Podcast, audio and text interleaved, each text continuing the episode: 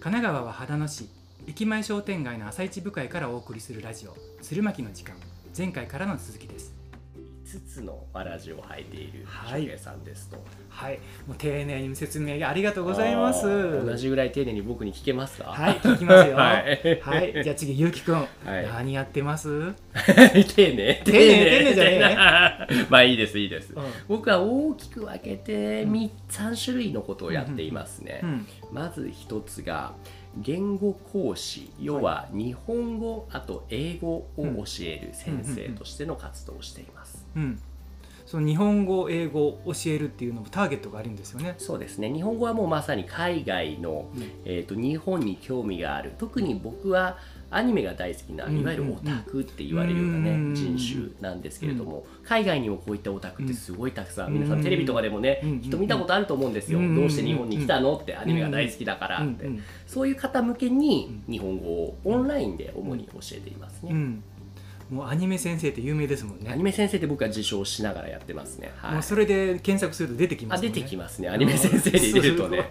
そうそうそうそうめっちゃインスタフォロワーついてるし。いやいやいやいやいや、まあまあまあですね、うん。いう形で、はい。外国海外の方には日本語を教えるっていう試み。で逆に日本人の方にうん。結構ね10代ぐらいのお子さんが多いかな、英語を教えるっていうこともしていますうね、うん。ん。うん。めちゃめちゃ優しいもんね。うんいやーなんかね子供の目線近いのかもしれないね。あー結構好きですね。そういう意味では。うん。海外の子供も日本の子供うも、んいいですね。で僕はさらに日本人外国人の人たちをマッチングさせるようなコミュニティの運営もしていて、コミュニティ運営。はい、コミュニティといってもそのオンラインのコミュニティですよね。うん。聞いてる方わかるかな？ Discord っていうね、うん。そのオンラインコミュニティのためのプラットフォームがあるんですけども、うん。そこでメンバーが2000人ぐらいいるところで、そう海外の人と日本人の人が交流して、うん。言語はお互いわからないところもありつつも、う共通のうん。好み共通の好きなゲームの話とかで盛り上がって、うんでワイワイするっていうところの管理をしたりしてますね。おおすごい、うん、あのおじさんたちちょっとよくわかんないけれどでもすごいなっていうことが伝わります。でも僕の行動の軸にあるのは、うん。世界中のオタクをつなぐ、うん。そういったうん。オタクの輪を作りたいっていうのがあるんですよ。すごい壮大や。だからその日本語を教えたりもしますし、うん。あとは実際に日本に来た方については、うん。ツアーガイドとしてのお仕事をねしているんですね秋葉秋葉原オタクといえばあるじゃないですか、東京にね、うん。うん。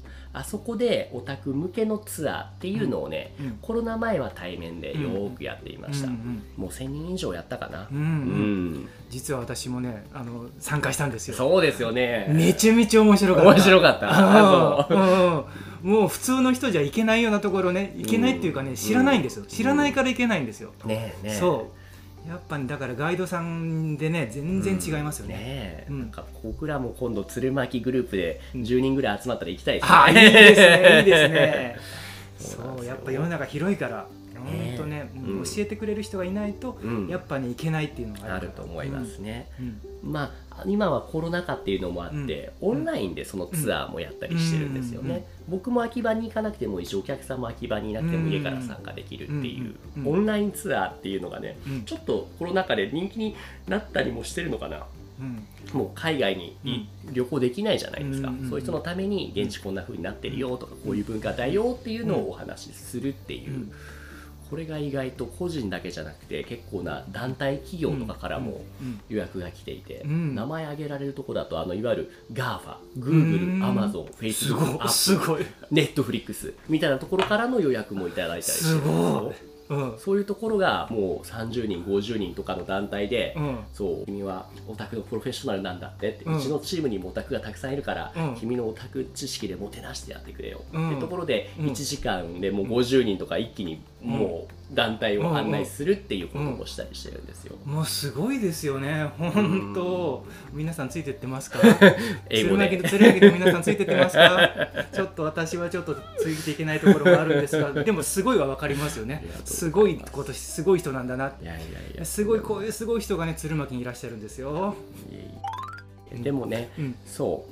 僕はいろいろやってますけど趣味として今一番盛り上がってるのはラジオなんですよね、今やってるやつですね。このラジオ発信、この鶴巻の時間以外にもね、全部で10番組ぐらいやってるんですよ。もう桁外れですよね。楽しくて、こうやって人とお話しするのが結局好きなんですよね、なのでそのただ雑談してる番組とかもあるし、パーソナリティの方の好きな熱意のある、例えばコーヒーについての知識を引き出したり、アニメについての知識を引き出したり、っていう番組をいくつもやっていくうちに、もうラジオラジオラジオばっかりになっちゃって。でもこちらはあんまりお金っていうよりも単純に楽しくてやっているんですよね。いやそれがね、うん、なんかバズる感じがします。